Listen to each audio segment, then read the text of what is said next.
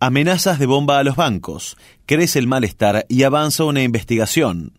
En agosto hubo 20 llamados para el Provincia y el Nación de Brance Undiano y Chiclana. Evacuaciones, cortes de tránsito y dispendio de recursos. ¿Qué se sabe? Los manuales de la seguridad pública desaconsejan la difusión de las denominadas amenazas de bomba ante el riesgo de réplica. Sin embargo, la realidad que en el último mes soportó un sector del macrocentro de Bahía Blanca supera cualquier silencio preventivo. Las casas centrales de los bancos Nación, transitoriamente en Brance en 36 y provincia, en Chiclana y Undiano, debieron ser evacuadas casi a diario por llamadas anónimas que reportaban la supuesta presencia de un artefacto explosivo en su interior. Y no solo hay malestar entre el personal bancario y los clientes, sino también en los vecinos, comerciantes y profesionales que conviven o desempeñan en esa zona sus labores por los trastornos sufridos, aunque sean pasajeros.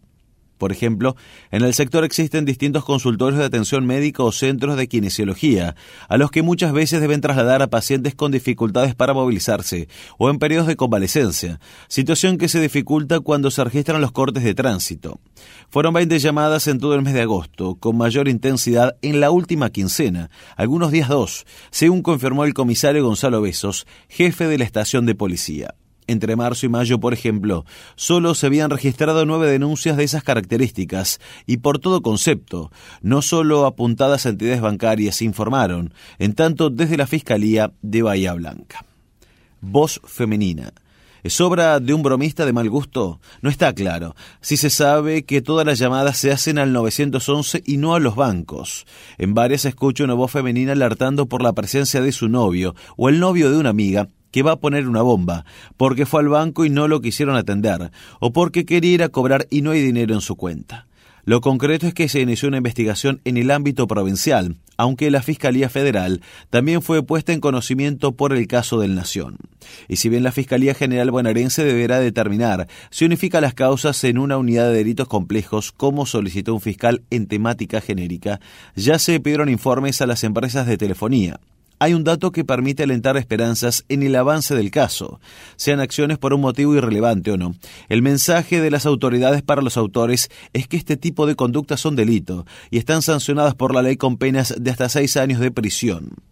No lo podemos tomar como una broma, dijo José Luis Enríquez, titular de Defensa Civil, que dispone de su gente ante cada falsa alarma, al igual que la Dirección de Explosivos, Policía Bonaerense y personal de tránsito. Ante cada emergencia como estas, se deben movilizar por lo menos 20 personas, pero tenemos que respetar el protocolo y evacuar a la gente, agregó el socorrista.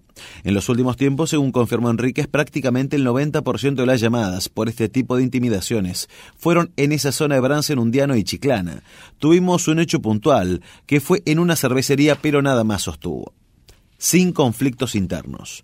Claudio Angelini, gerente de Nación, reconoció que se trata de una gran molestia, pero dijo que hasta el momento optaron por el perfil bajo y la cautela para evitar que se potencien.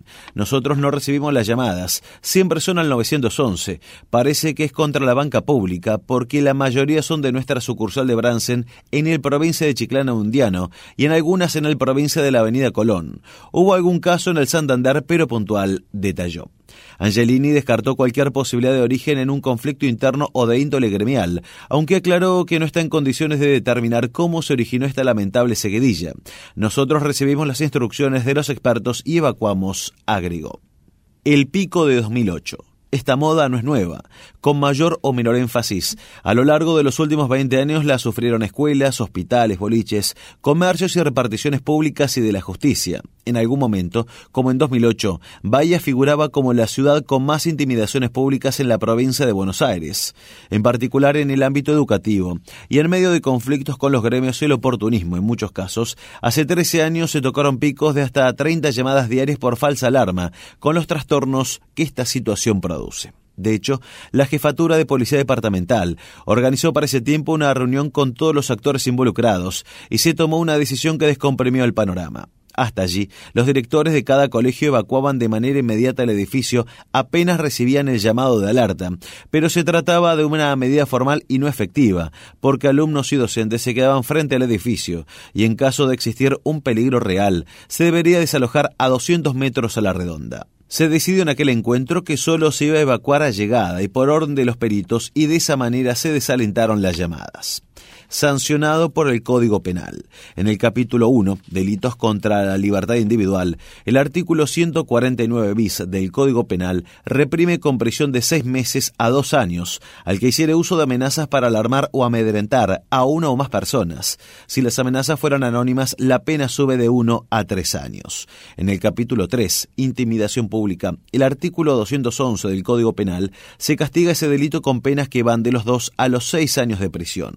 Es contra quien para infundir un temor público o suscitar tumultos o desórdenes, hiciere señales, diere voces de alarma, amenazare con la comisión de un delito de peligro común o empleare otros medios materiales normalmente idóneos para producir tales efectos.